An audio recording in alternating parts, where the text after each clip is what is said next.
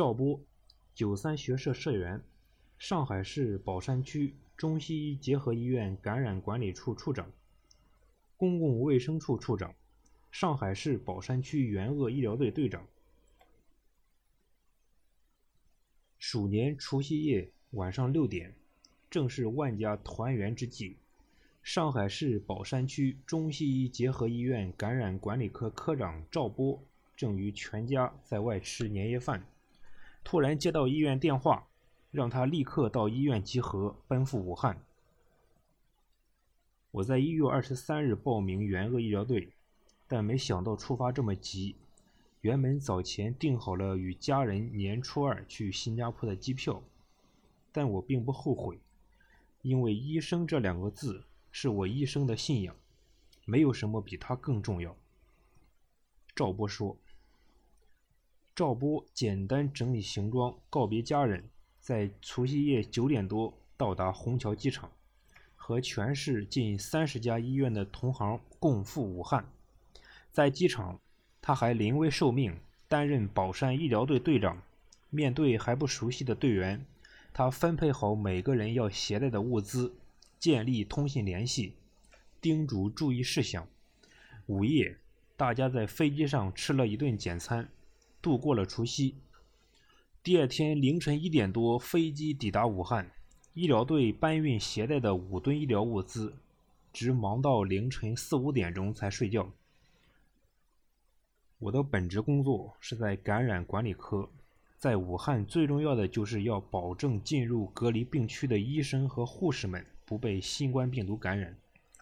赵波说：“二十五日下午，我作为第一批医护人员进入金银潭医院的三层重症病区，具体了解熟悉医院的基本情况。新冠病毒肺炎的传染性很强，赵波格外留心消毒防护相关设施的位置，各个区域划分医护人员出入严格的行走路线。”并与金银潭医院的医护人员进行充分交流。虽然这里的病人上了呼吸机，戴着面罩，不能讲话，但是从他们的一个眼神、一个动作中，可以看到他们对于新来的医护人员很期待、有信心。我们这批医疗队成员来自上海的多家医院，之前彼此不是很熟悉，通过两天的培训。大家加强了沟通，这对于三班交接、相互监督、做好防护很重要。因为穿脱防护服的步骤十分复杂，会耗费不少的体力，而且穿着防护服工作两个多小时将到达体力极限，而脱防护服至少需要十五分钟以上时间。期间每卸下一层，都需要严格的步骤和消毒程序。赵波的工作就是要避免医护人员在穿戴和脱下防护服的时候受到感染。虽然不是直接治疗患者，但责任却十分重大。抵达武汉金银潭医院后的第一周是最为艰难的。我们医疗队员全部进入重症监护病区，危险和风险非常大。当时没有清洁工，都是医生护士完成清洁工作。病人病情严重，每天都有人被病毒夺去生命，这是从医三十五年我从来没有遇到过的。我记得第一天出来的六位护士中，有的因紧张劳累出现了恶心头晕的情况，还有两位当场就吐了，回到自己的房间里抱着被子大哭了一场。即便回到上海，赵波谈到这里仍然有些不忍。我不知道他们第一班是如何坚持下来的，我忍不住掉眼泪，也不愿讲这一段。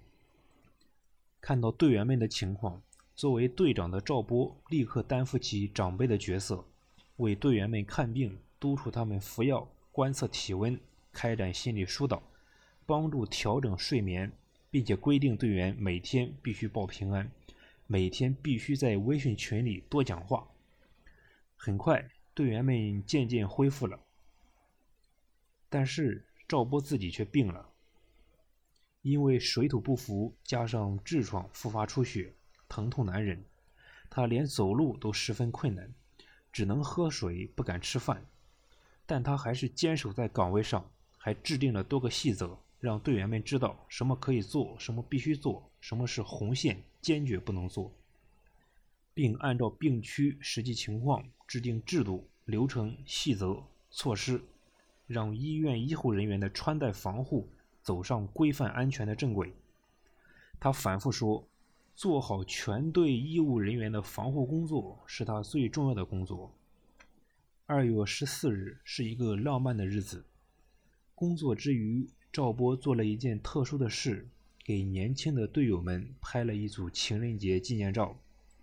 其实他们好些人年龄和我儿子相仿，被亲切地称为“暖男队长”大叔的赵波无不心疼地说：“援鄂五十一天。”工作证发下来，感觉是一名员工了。赵波在朋友圈中发了印有自己头像的金银潭医院工作证，骄傲之情洋溢在字里行间。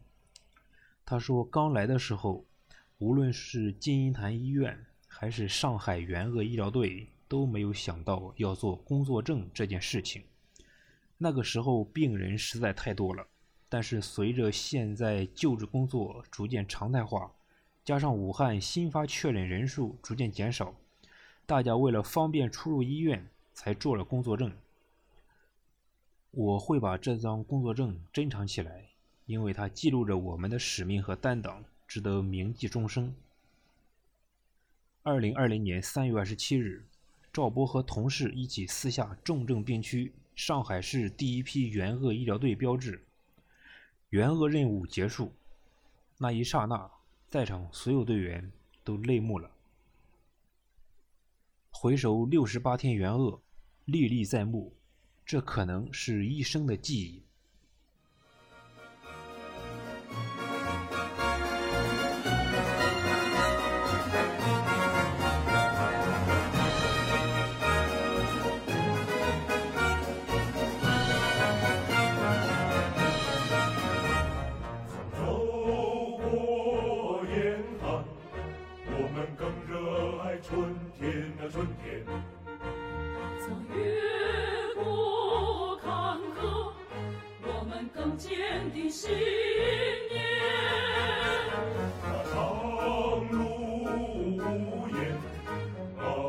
证了我们的忠诚。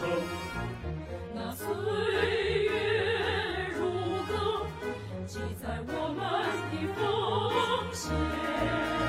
马九三，马九。